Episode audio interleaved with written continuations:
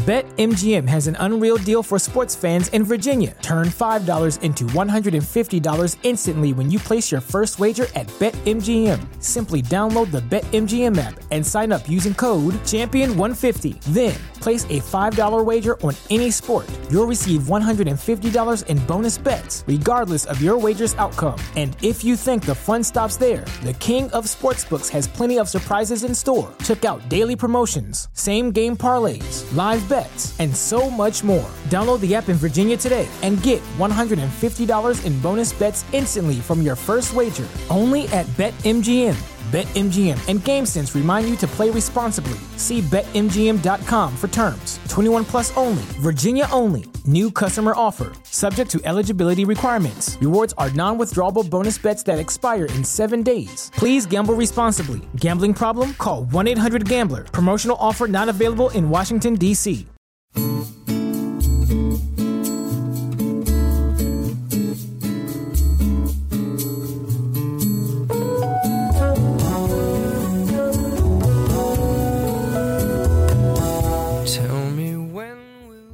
Hello，大家好，我是大狗熊。前段时间呢，大狗熊和小伙伴发布了一个叫做“微想家”的社交分享 App 新工具。这个工具呢，前几天刚刚更新了1.0.1的版本，新版呢做出了很多改进。为了让很多朋友，更多的朋友吧，知道这个工具，并且开始使用它呢，呃，我们和呃非常有逼格的 App 推荐评测网站少数派。还有同样非常有逼格的清洁数码产品清洁套装工具 iClear 呢，联合做了一个活动。这个活动呢，在我的这个官方微博 i 大狗熊的置顶微博上呢就有。大家如果去转发少数派里面的一篇关于微想家的评测文章呢，啊，然后呢，同时关注一下少数派的微博呢，将会有机会获得由 iClear 赞助的五套。清洁湿巾套装，或者是这个五套 MacBook 键盘布中的其中的一个产品啊，那一共呢有十套福利呢赠出。呃，如果你收听大狗熊的节目，同时也是一个呃想给自己的这个数码产品做一下清洁打扫的呃这样的朋友的话呢，啊，不妨去转发一下。转发一下这条微博啊，很有可能你也是中奖的其中之一。好的，这个呢是插播广告时间，谢谢。接下来呢，咱们来正式的节目。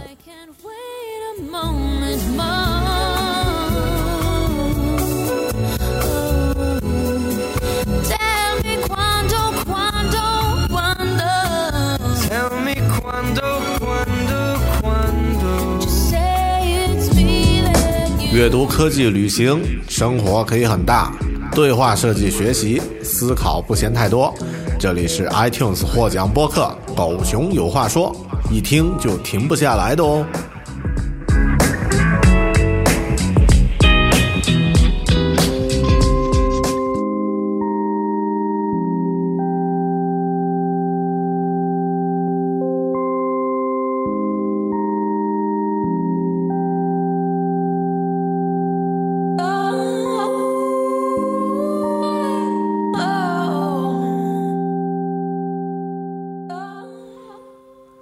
Hello，大家好，欢迎收听独立脱口秀《狗熊有话说》Bear Talk，我是主播大狗熊。前段时间有一个网络的段子传的特别的广，内容呢是大概是这样的：想当年高考前，我上知天文下知地理，懂秦皇汉武，会解麦克斯韦方程，能写千言文章，还能读懂洋洋文鸟语。结果现在呢，就成了一个只会蹲在沙发上刷朋友圈、刷淘宝、看电视的 loser 弱智，啊，基本内容大概是这样。玩笑归玩笑，但我想呢，可能很多人都和我一样，有一种是不是我们现在智商有点降低了、衰退了，或者是不是整个社会的智商都已经在衰退了，有这样的疑问。看看每天环绕我们的朋友圈信息。看看打开电视看到的那些抗日神剧，还有各种各样的选秀节目，可能你也会有相同的感觉。有的人把这种现象呢怪罪到互联网头上，也有年纪大一点的人呢抱怨是现在的年轻一代啊，越来越不关心经典呀，也不不懂知识了，啊，那真正的这个现象的背后，就是咱们全民的这个浅薄的智商现象背后呢，去思考这个问题的人可能并不多。同样的这样的一个问题啊，我们的那个和我们关系微妙的邻居日本，他们也有碰到。日本的著名学者、思考者、实践者大前研一，在最新的著作《低智商社会》里面呢，就针对日本现在智商普遍衰退的趋势呢，进行了深入的思考和分析。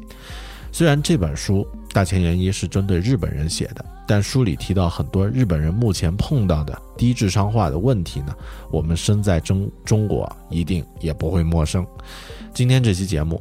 大狗熊想和你聊一聊大前研一的新书《低智商社会》。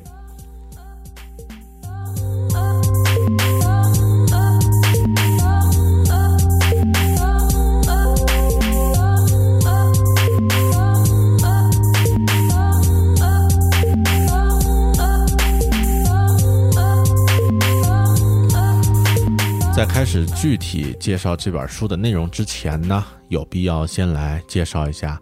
大前研一是谁？大前研一呢？其实我之前做过一期和他有关的这个节目。嗯，他是日本著名的管理学家、经济评论家，呃，写过很多本书，比较有名的呢有《无国界的世界》啊，《全球舞台大未来》这样的一些一些书。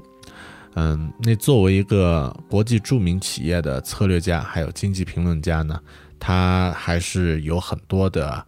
呃，就是听起来响当当的 credit，他是日本早稻田大学啊应用化学系毕业的，然后呢，在东京工业大学呢读过核工程的这个硕士，麻省理工学院的核工程的博士，七呃七零年至七二年呢，在这个呃日日立制作所核能开发部呢做工程师，之后呢，他呃在七二年开始呢就来到了一个商业机构麦肯锡。顾问公司来任职，然后在七九年的时候呢，升升为这个呃麦肯锡日本分公司的总经理。八一年呢，担任该公司的董事。九五年的离职，然后呢，开始呃就是自己的这个教学和这个评论生涯了啊，做过这个斯坦福大学的客座教授啊，然后呢，呃，成立了一个大前协会，然后呢，创办了一些学校啊，那现在呢还。活跃在世界舞台上。大前研一他的性格，或者说他写书的内容呢，还有他演讲的内容呢，是非常的不像日本人的。他的这个风格是非常张扬，然后呢口无遮拦。中国人觉得奇怪惊讶，其实就在日本，甚至整个东方都很少会有他这样的类型的人出现。嗯。你可以说他喜欢说大话，或者说宁可夸张夸大，也不会添加一点点谦虚。但是这这个呢是别人对他的评价。嗯，《金融时报》他这样去描述大前研一这个人，说他坦率无忌型名人，非常稀缺的国度里的一个名人。当绝大部分日本人还在小心翼翼、不敢冒犯别人时，大前研一却。生硬率直，有时还单刀直入般的粗鲁。他还是日本仅有的一位极其成功的管理学大师。大前研一他的全球化的观点呢，被英国学界的四位大师啊，这个 David Helt 呃，Mac 嗯 MacGrew，还有哎一大堆乱七八糟的名字啊，反正你们也记不住，我也不念了。反正四个呃，这个被英国的呃。这个学界呢称为是超全球化学派的新自由学派之一啊，然后他写的这几本书呢，呃，比较有代表性的是这四本，呃，《The Borderless World》就是无国界的世界啊，《The End of the Nation State》，《The Invisible Continent》，还有《The Next Global Stage》这四本书呢最为重要。好的，这个呢是关于大前研一的一些介绍啊。那这个如果你感兴趣的话，不妨在网络上搜索一下关于他的资料和信息呢，其实挺多的。今天要说这本叫做《低智商社会》呢，其实它的原始的名字呀日语的名字呢是知的衰退啊。你实际上比较准确的翻译呢，应该是知取知识获取能力的衰退。这个和低智商呀，其实还不太一样。低智商这社会这个名字呢，比较的简单化，也符合呃这个咱们中国也是低智商社会的一个特征啊，就是要把名字取得简单、通俗易懂、容易啊这个耸人听闻，销量呢才会上去。嗯。在他的这个观点里，就是在大前研一的视野里呢，低智商的问题在日本呢比较严重。那其实我们身在中国呢，应该更能体会这种集体低智商的氛围。好的，那这个呢是关于这本书的背景。接下来咱们就来具体聊一聊他这本书里的一些观点、故事和想法。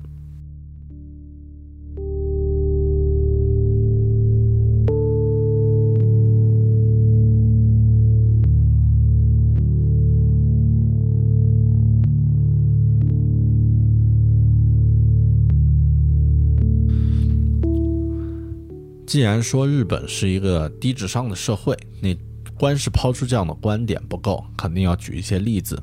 啊，那这个大前研一呢，在这本书里呢，举了一些日本现在社会情况的实例。第一个例子是关于这个企业收购和经营的问题。嗯，他的观点呢是这样的：不管是哪个国家的国民，或者是哪个国家的资本，企业的经营权呢？都应该交给最合适的人，这是对包括股东、投资者、员工在内的所有利益关系方的要求。这不就是所谓的资本主义吗？日本企业不也在收购其他国家有潜力的企业吗？但是日本现在的状现状呢，是只想买而不想卖出去。那这种想法实际上是只有小孩子才有的。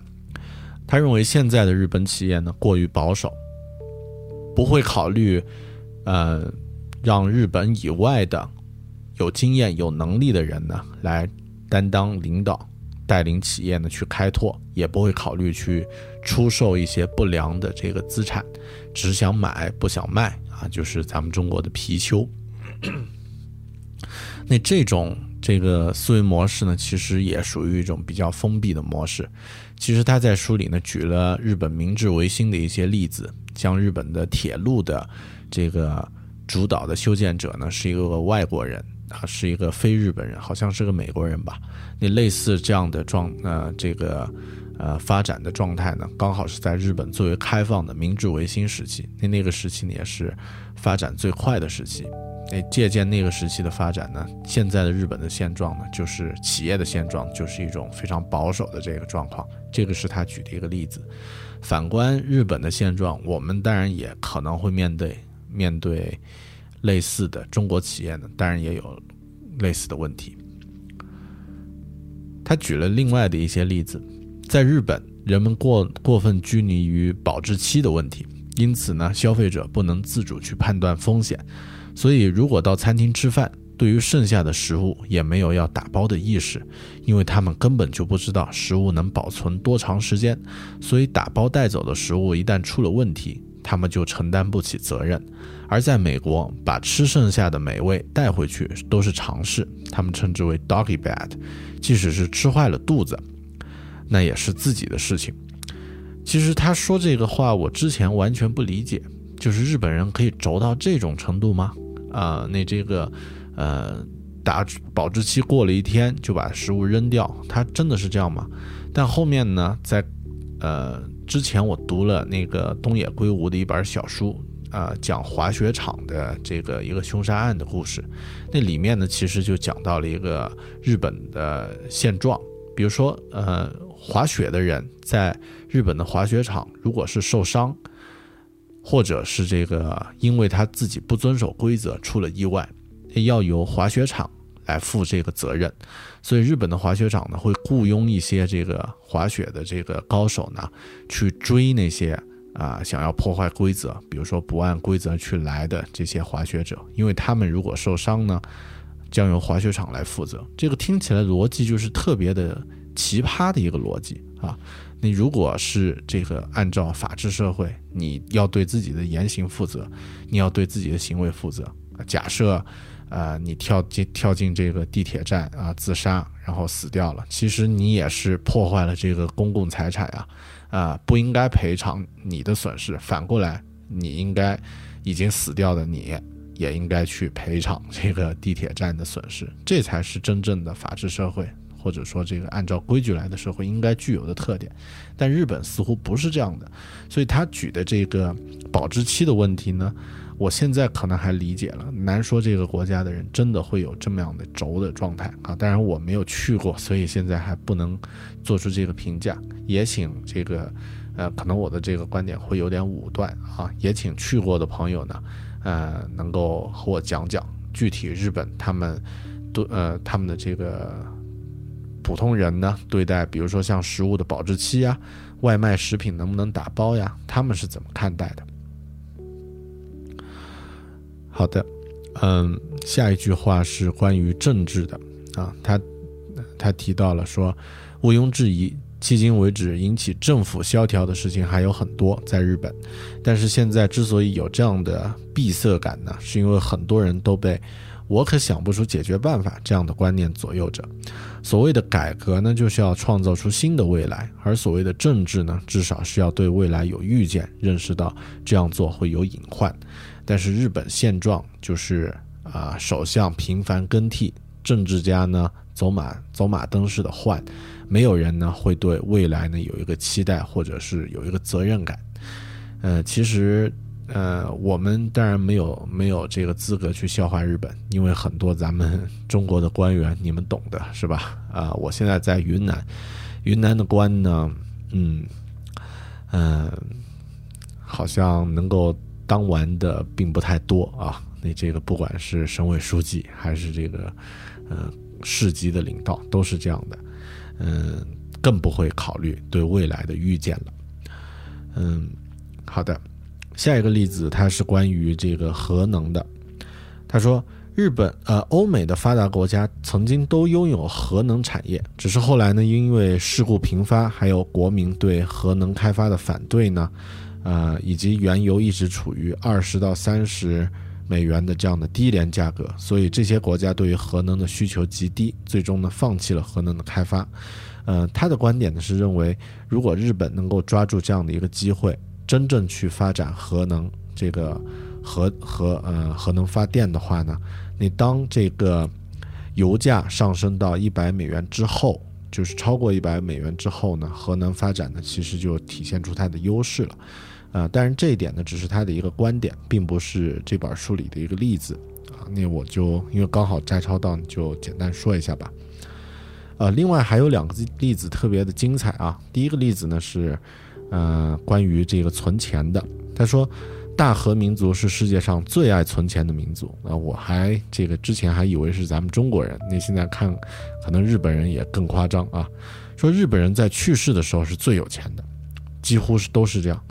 呃，据统计，平均每个日本人呢，在死的时候呢，都拥有三千五百万日元的资产啊！我没有去算这个是多少钱，那估计也是一笔巨款。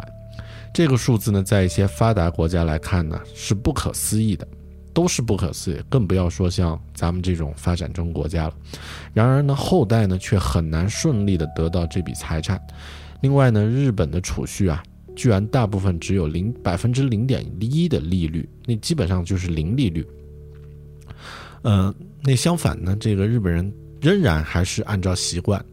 把很多钱呢放在这个没有利息的这个银行里面去存着，嗯，然后呢，这个呃，因为遗产税啊等等的一些问题呢，实际上后代呢也无法这个顺利的继承前前一代这个前人们积累的这个财富和资产啊。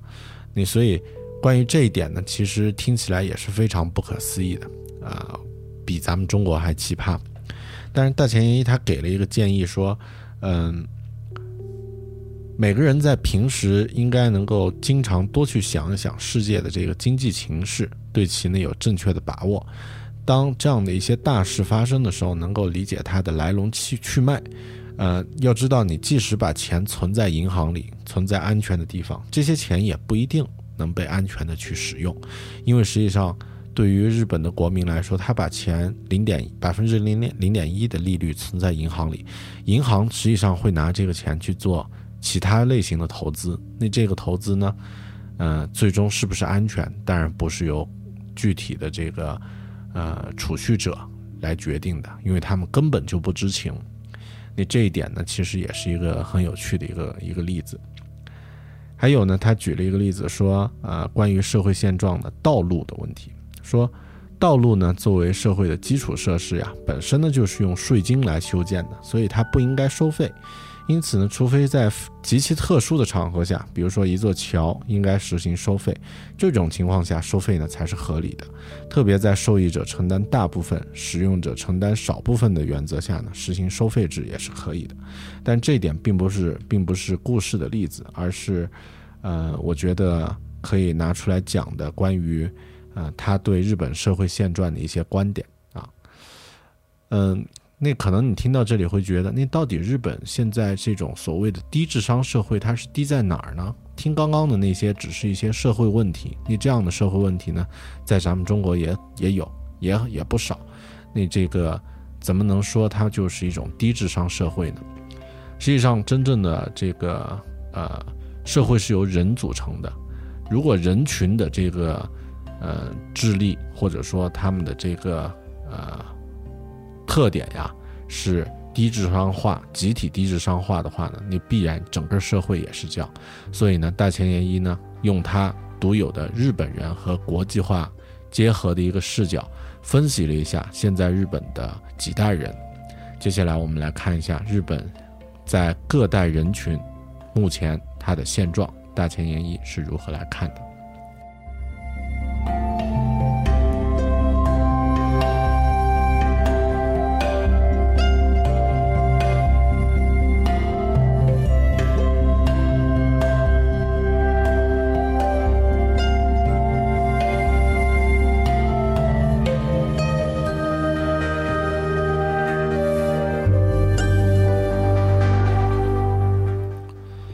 简单来说呢，日本现在主导社会的呢，大概有三代人，呃，首先呢是六十七十年代的这群人，六零后、七零后这群人；其次呢是八零后的这个，呃，社会相对主力的三十多岁的这群人，少年 Jump 时代的这个这群人；再其次呢是九零后和零零后，那当然主要呢是九零后为主。那他认为呢，这三代人呢都有一些特点。比如说六零后、七零后呢，是接受这个，呃，呃，圆圈和叉叉这个勾叉式教育的七零后，啊，那这一代人的特点呢，实际上是因为他的教育模式的一个问题呢，让这群人不会对外来信息进行收集、管理和活用了，嗯，然后八零后呢，是受到《少年 Jump》这本杂志。啊，这本漫画杂志、热血漫画杂志的一个影响，你导致他们的这个心智呢也产生了一个闭塞，而九九零后呢，是因为手机的这个，呃呃这样的一个普及，或者说是因为他们自己呢选择，呃不对，呃自己身边复杂的事物呢产生反馈，而是只对三米之内的这个生活空三米之内的事物呢。呃，有兴趣的这样的一群人，比较冷漠的一群人，我们具体来看一下。他首先认为，这个从年轻人到四五十岁的日本人呀，都变得不会对外来信息进行收集、管理和活用了。这些呢，其实都是勾叉式教育带来的弊端。勾叉式教育其实就是做选择题和判断题。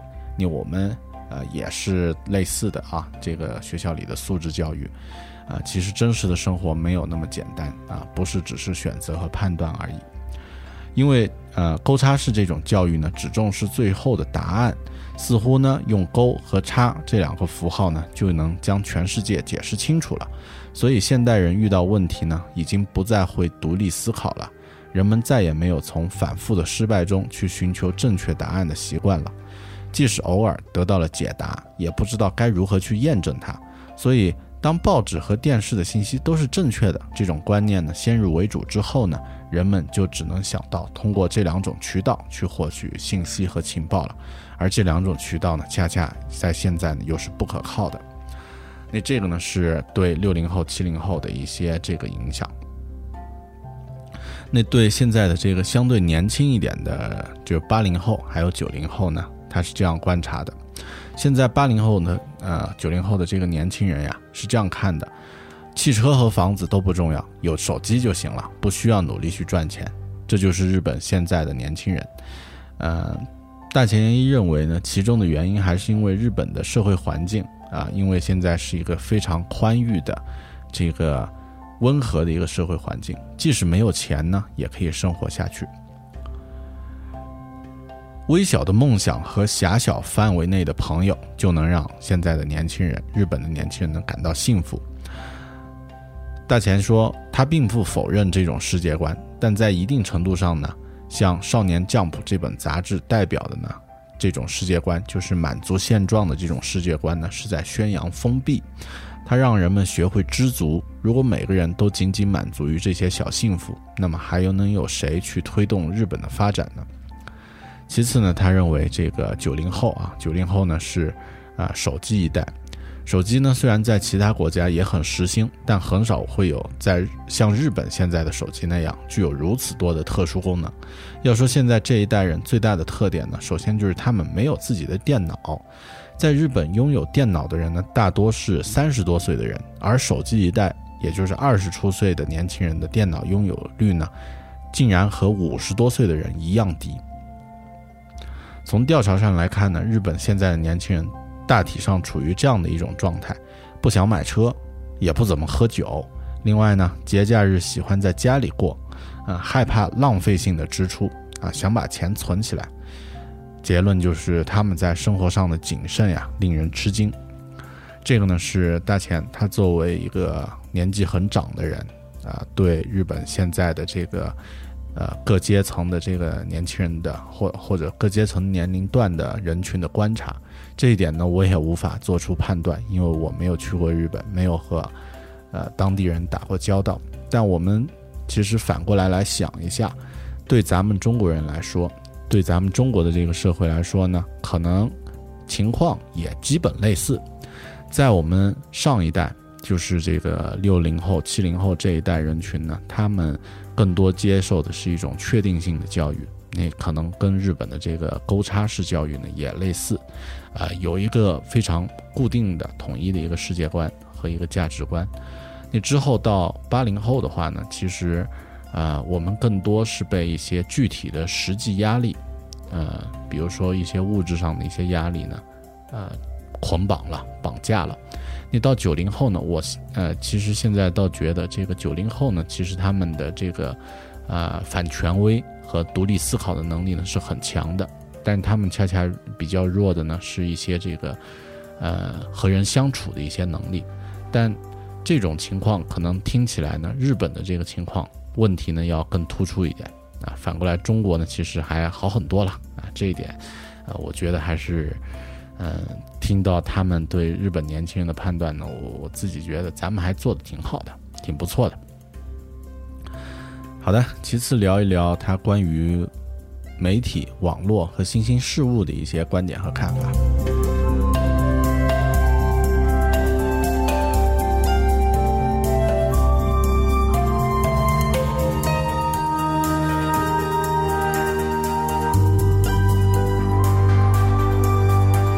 关于网络的一些看法啊，嗯，他认为啊，当一种新兴的事物诞生的时候，必然会引起一些争议，人们呢产生一些排斥心理。比如说，在电视诞生时呢，就引发了白痴化的争论；还有随着电子游戏的普及，导致了现在的孩子学习成绩下降，或者导致了出现了一些问题少年。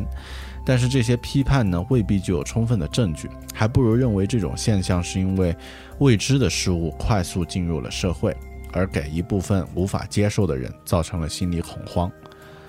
网络会根据你的使用方法，或是帮助你提高自身，或是给你带来损害。利用网络交换的信息呢，如果只是单纯的讨论什么有趣啊，最近在做什么的话呢，那智商很快就会衰退下去。媒体给了我们。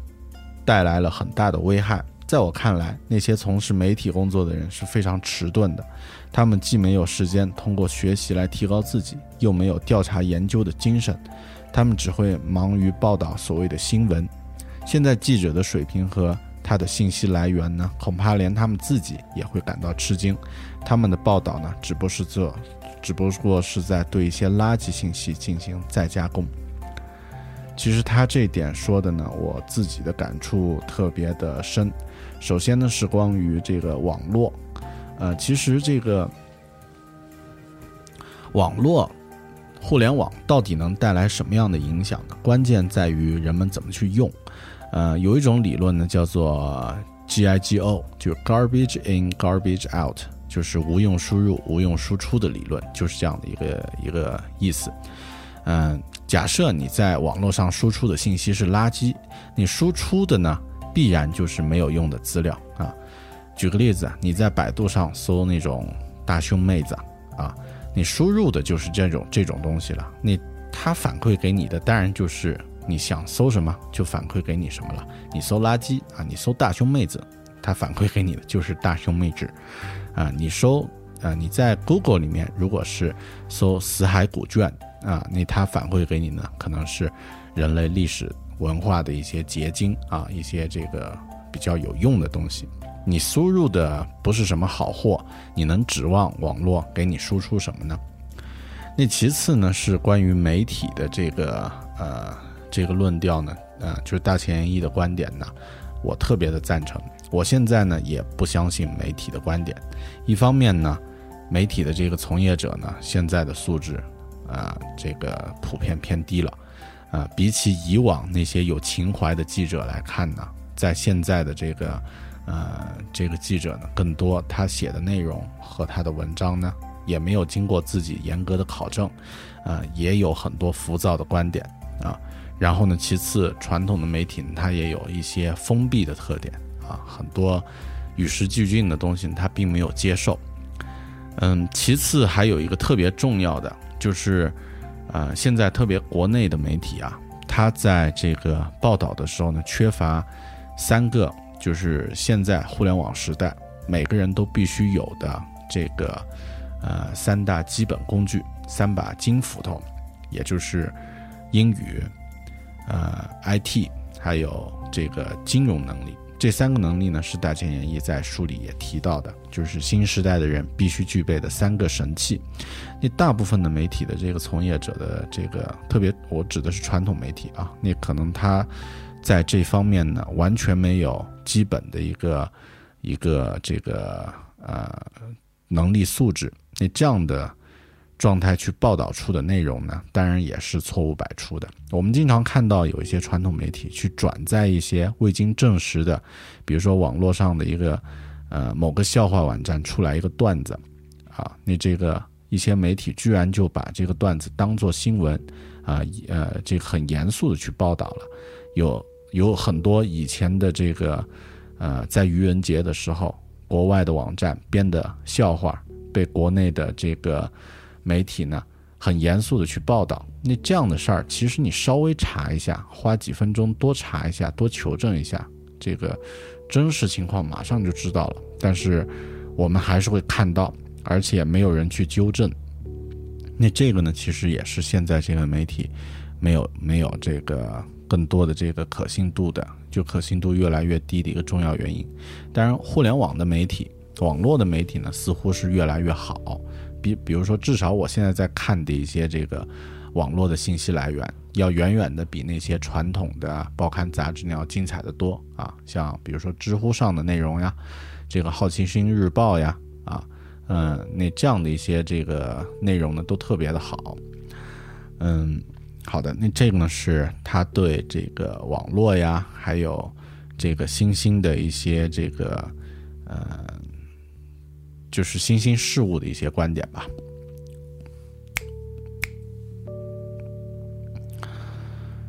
所有关于低智商的问题呢，其实最终需要用教育来解决。那日本的这个教育呢，其实大前研一也提到了，他现在的这个状态呢是非常落后的。但有一个数字呢也吓到我了，他说日本现在每一个学生一年呢有七十万日元的教育补助，这个数字呢相当于三万六千元人民币。每一个学生呀，每一年都有这样的教育补助。大前研一说，用这些钱足以能够在中国或者是泰国去生活一年了。去这些国家成本生活成本很低，而且呢还能得到精神和身体上的锻炼。你不如直接把学生呢派到这些国家去交换学习。嗯，好吧，那我们被当做一个生活成本很低的国家，那也不管了。但是我还是觉得，一个日本学生一年能够有三万六千人民币的教育补助，那这个事儿也足以证明日本是一个发达国家，咱们离日本的差距还远呢。其次呢，他关于教育呢还说到了一些观点。教育应该赋予孩子学习知识的环境和深入思考的能力，而孩子们一旦有了独立思考的能力，即使没有什么专业知识，也能在社会上立足。但现在这个时代呀，很多东西呢都和以往的这个教育呢不太一样，充满了不确定性。就拿经济学这个例子来说，在这个剧烈的时代变迁中，过去的经济理论已经不再适用于现在的经济形势了。所以说，即便你出生在我之前，你也不一定有资格来教我经济方面的知识。就是以往的权威已经不再是权威了。其实这一点我感触也很深。举个例子，假设呃，狗熊现在是做这个交互设计的一个设计师，那我已经有。这个几百个小时交互设计的实战经验，做过几十个专用的这个，呃，这个 App 的开发。那实际上，如果同样是去讲交互设计，如果有一个读了很多年这个传统设计理论的专家，他在这方面懂得未必比我多呀。虽然狗熊是一个半路出家的熊啊，但是可能我捡的包谷并没有扔掉。那同样的，这个其他领域也是这样的一个一个情况。然后我们都知道，日本人英语讲的差是全世界有名的，是吧？啊，他也这个大前研一也在书里说了，说一九九九年呢，世界的媒体曾经大肆报道过，日本的日本人的托福考试平均分呀是亚洲最低的。当时的日本呢，以托福平均四百九十八分，啊。这样的成绩呢，和朝鲜并列亚洲倒数第一啊！时至今日，已经过去了十个年头了，日本的托福考试成绩呢，依然不见提高。我就觉得奇怪了，他们花那么多钱呀，这个一个学生一年三万多块钱的补助，居然还教出朝鲜的水平。嗯，好吧，你这个舌头短吧，可能 可能的确是有点问题。嗯。然后他提到了说，现在的日本人需要的不是学习知识的能力，而是比这更重要的独立思考的能力、敢于冒险的勇气、接受新事物的能力，还有坚持到底的信念。其实这些呢才是真正重要的。而至于知识的获取呢，在互联网的这个时代呢，你通过人脑去记住的知识也是有限的，而且这些呢并不是你。个体的这个价值所在，其实他说的这些，呃，就是这样的一些观念呢，对于我们绝大多数中国人来说呢，需要需要的其实也是这样的一些知识之外的其他方面的能力啊。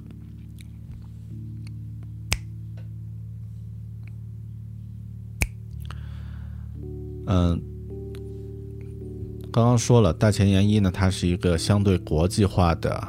这个日本人他的视角呢是比较国际化的，所以在这本书里他也提到了其他的国家，也包括咱们中国，他对这个这些国家的现状的一个分析。他认为，二十一世纪的胜者中，中小型国家会很突出。他觉得这是因为这些国家的规模小，所以便于管理，行动敏捷，对于世界的急剧变化呢，能够做出迅速的反应。而且这样的国家一般都有智商很高的领袖在引领国民。反过来说，这些国家的国民和领袖呢，都意识到小国家更容易受到全球化的影响，所以如果不及时找出应对措施的话呢，后果将不堪设想。但是他举了像新加坡呀、像之前的罗马尼亚这样的一些例子。他说，像这样的一些小国强国呢，他们在教育改革方面最大的变化就是重新审视了过去是偏重知识的教育，而实施了思考式的教育。其次呢，就是实行英语教育，也就是说，他们快速的实施实施这个顺应全球化的教育。当然，新加坡就是一个典型的例子。然后提到了中国啊，嗯，那这个其实就像咱们听到日本人。听到关于日本的东西不会太冷静一样，日本人听到关于中国的东西也不会太冷静。他在这本书里说，中国经济增长的主要原因呢是引进外资，也就是说，中国是继美国、英国之后第三大引进外资的国家。改革开放，改革开放以来呢，中国接受了各个国家的投资，靠这些投资呢获得了发展。中国并不是独立发展到这一步的。这十几年来，中国的银行虽然也持有很多不良债券，可是外国银行资本的投入呢，使他们克服了危机。现在呢，世界前二十名的银行中，中国的就有四家。他认为日本人需要更加冷静、更加客观地去观察一下他们有而我们没有的东西，也就是说，日本人要好好的考虑一下中国为什么能够适应全球化，实现速度惊人的经济增长。他认为主要的一个原因呢是孔雀经济啊，可以说就是叫，嗯啊，我具体具体解释一下啊。他认为这个中国有地方分权，呃，中国在政治上虽然是中央集权，可是在经济上呢属于地方分权。世界各地的企业也带着资本和技术呢涌向中国的这些前途光明的、有优秀领导的城市。中国的部分城市呢开始合并，这样呢就会形成众多，呃有五百万人口的大城市。那个时候呢，来自世界各地的人呀、财呀、物呀都会涌向这样的都市国家，因为只有一百万人口的这个城市对于外资来说呢已经失去了魅力。这些城市在不断的通过合并、吸收、整合来使城市呢变得越来越有魅力。大前研一把这样的做法呢称为孔雀原理，也就是说。孔雀虽然小，但是张开翅膀之后呢，却变得很大很美，这样就会吸引很多东西。也就是说，像人呀、财呀、物呀，就会像潮水一般涌进来。然后他还提到了一个呃非常客观的这个观点，或者说这个呃这个态度吧。我觉得咱们应该听起来特别受启发。他说，如果要谈中国存在的问题的话呢？我能说上几个小时，可是谈论这些或者把这些问题写成书，又有什么意义呢？我们只需要知道，我们应该向中国学习什么。所有国家都有值得学习的地方，所有企业都有值得学习的地方，所有人也都有值得学习的地方。这就是他的基本观点。他认为每一次到中国呀，都非常的有感触。他看到的是每一个中国人都非常的有上进心。其实我们可以把它用白话翻译一下，就是现在的中国人，每一个人都有对钱、对财富的渴望啊，对改善自己生活的渴望。这种力量实际上你可以感受得到，就是欣欣向荣的一种力量。大前研一说，呃，司马辽太郎就是日本著名的历史小说家，曾经写过一本书，叫做《板上之云》，也就是在坡上。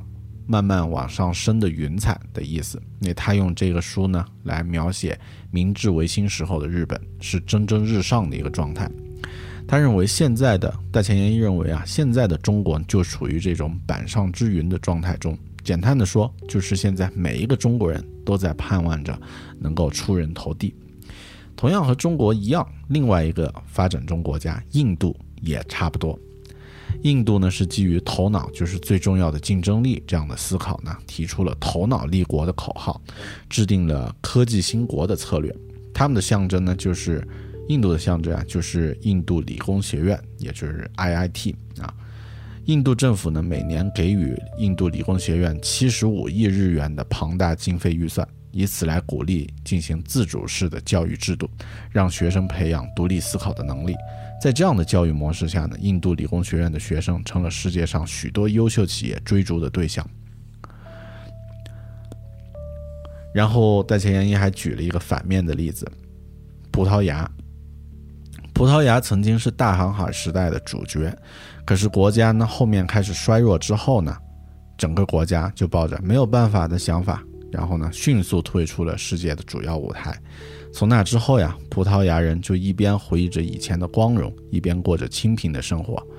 葡萄牙人或者说葡萄牙这个国家衰落到这个地步的部分原因呢，是因为沉浸在。以往控制殖民地的那种梦想中，没有及时的完成向近代国家的转型，但主要的原因呢，还在于国民完全没有意识到已经有的危机，他们完全没有危机感。大前研一在最后呢，非常一针见血的、尖锐的指出，如果日本没有意识到自己的危机感呢，日本就会步葡萄牙的后尘，成为一个被历史遗忘的国家。其实我倒觉得。他的这个观点，当然对现在咱们中国的社会现状来说不是太适用，因为我们并没有沉沉溺于过去的辉煌了。相反，就像他说的，现在每个中国人都迫切的渴望赚钱啊，渴望出人头地。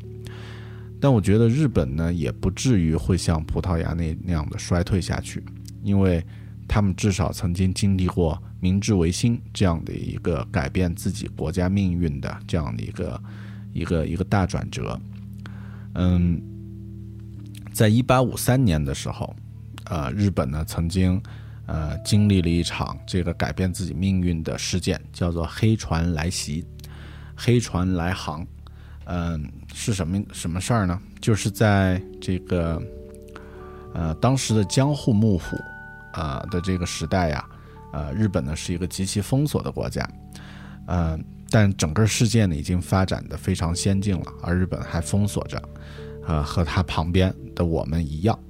但是在一八五三年，你封锁没有没有用，别人要敲开你的门呢，啊，这个实力如果不对称的话呢，啊，你是没有反抗能力的。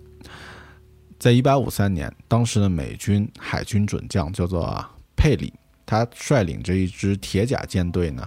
长驱直入，驶入了江户江户湾，也就是驶到了现在的这个应该是京都吧。虽然说他是名义上是代表美国总统呢向江户幕府来致意，但实际上呢是为了敲开日本的这个国门，然后啊强行把他拉入这个世界格局中啊获获得掠取这个国家的资源，呃是一种非常不平等的状态啊。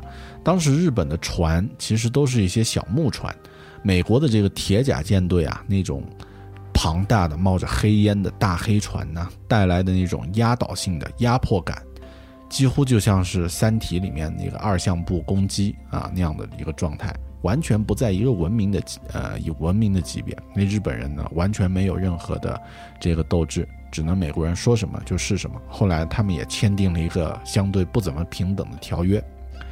这件事儿呢，被称为“黑船来航”，呃 k u r o f a n e Raiko 啊，那这样的一个事件。这个事件对日本的影响呢是不可忽视的。在之后不久的1868年，受到了所谓侮辱的日本呀，就爆发了明治维新，幕府政权呢被推翻了，日本走上了这个脱亚入欧、富国强兵的西方路线，然后迅速呢成为世界强强国。但这个事件之后，其实，呃，不像我们啊被日本打过啊，九一八呢就是一个国耻。日本的这个黑船的这个来来航的这一天呢，并不被他们视为国耻。相反的，这一天每年呢，日本还要举行黑船祭来纪念这个事件。他们认为，正是这件事儿呢，警醒了自己，使得日本呢变得更加强大和开放。所以我觉得，嗯。用日本和葡萄牙来相比呢，只是说提醒日本人而已。这个可能是大前研一的一个良苦用心，但是我想这个国家的人应该不会，就是堕落到像葡萄牙那样的一个呃没落贵族的状态。他们是非常可怕的，依然会发愤图强的一个民族。好的，那这个呢就是呃大前研一关于周边国家的一些看法。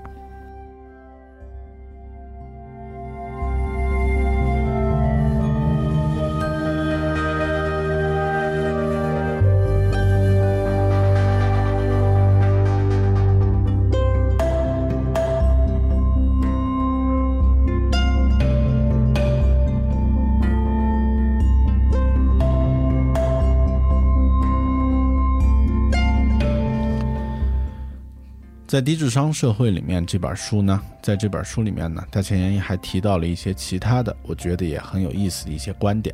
其中有一个观点呢，是他在讨论现代这个社会、互联网时代的这个人的素质应该是什么。其实这个观点呢，我觉得很有意思，拿出来也和大家分享一下。他认为，素质的重要技能之一呢，就是知识基础的共享。嗯，如果这样的话，你就必须有能够确切回答这些问题的知识和见解或者经验。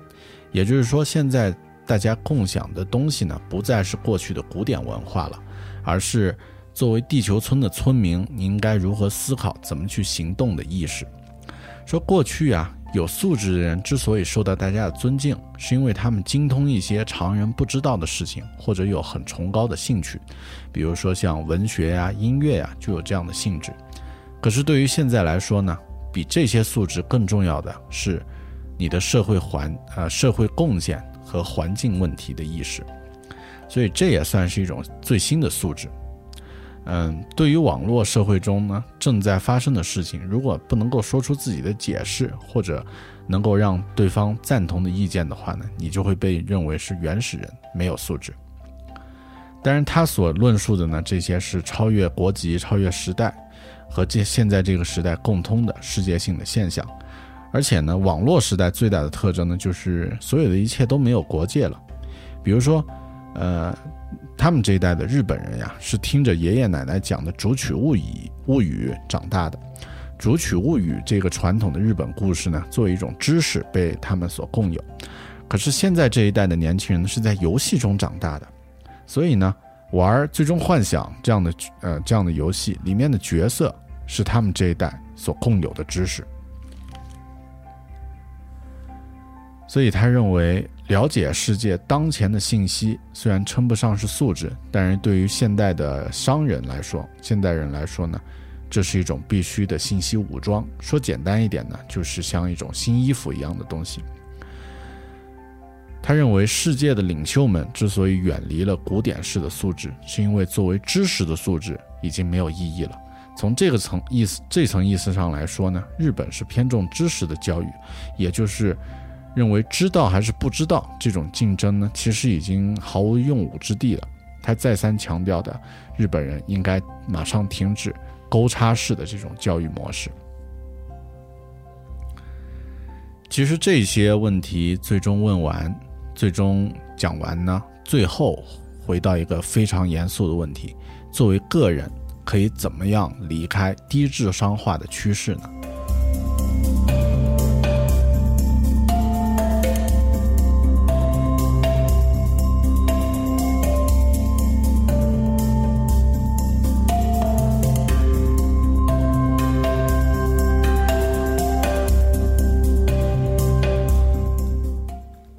大前一在书里说了一些他自己的一些关于个人可以做到的一些事儿。他认为，这个时代呀，有着不随国家的衰退而衰退的方法，那就是不依赖国家，寻求自立。智商衰退是由视野狭隘引起的。现在的日本人不关心自己周围发生的事，于是呢，也就停止了思考。我们应该，他认为应该读书和主动去思考。如果读一本书需要一个小时的时间，那么就应该花大约五个小时的时间来认真思考这本书到底写了什么，它对于我自身又有什么意义，它对于我们公司又有什么意义？要这样举一反三的去思考。得到一些信息之后呢，首先要进行思考，并且提出疑问，其次呢，再和自己所拥有的信息进行对比，然后呢，取其精华，去其糟粕。如果能有效地进行这个过程呢，那么就能在自己的脑海中构建一个信息框架。再强调一遍，最重要的呢是能够将信息进行有效的整理。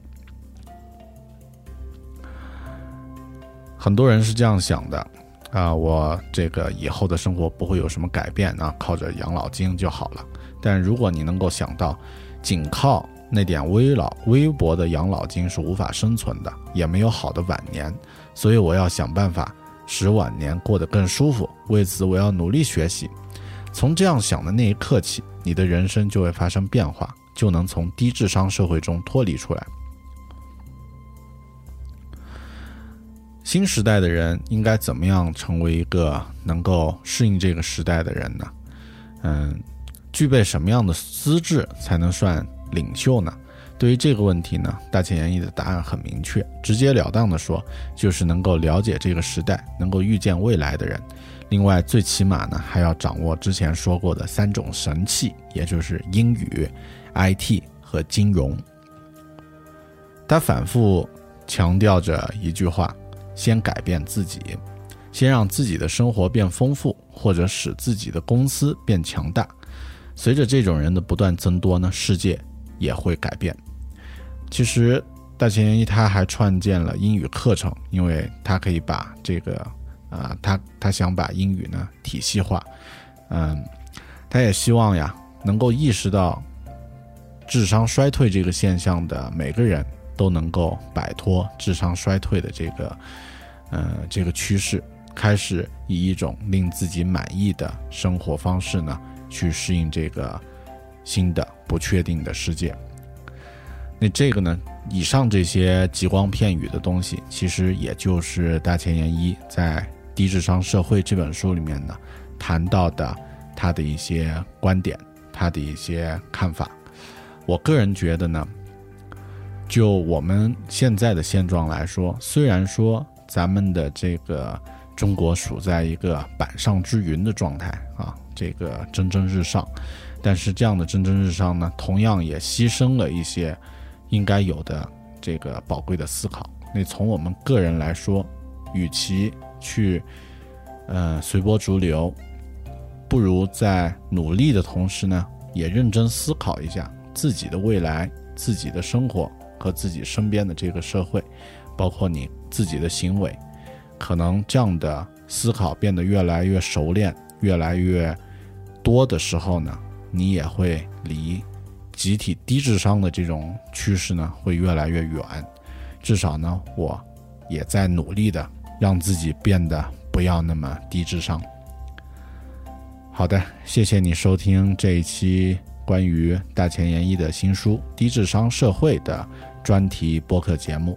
如果你对这个话题有任何自己的想法和意见呢，欢迎通过新浪微博，i 大狗熊和我互动，也欢迎通过微信公众号“狗熊有话说”来和我互动。当然，也可以通过电子邮件 bear at bear talking 点 com 来和我联系。谢谢你的收听，咱们下期再见，拜拜。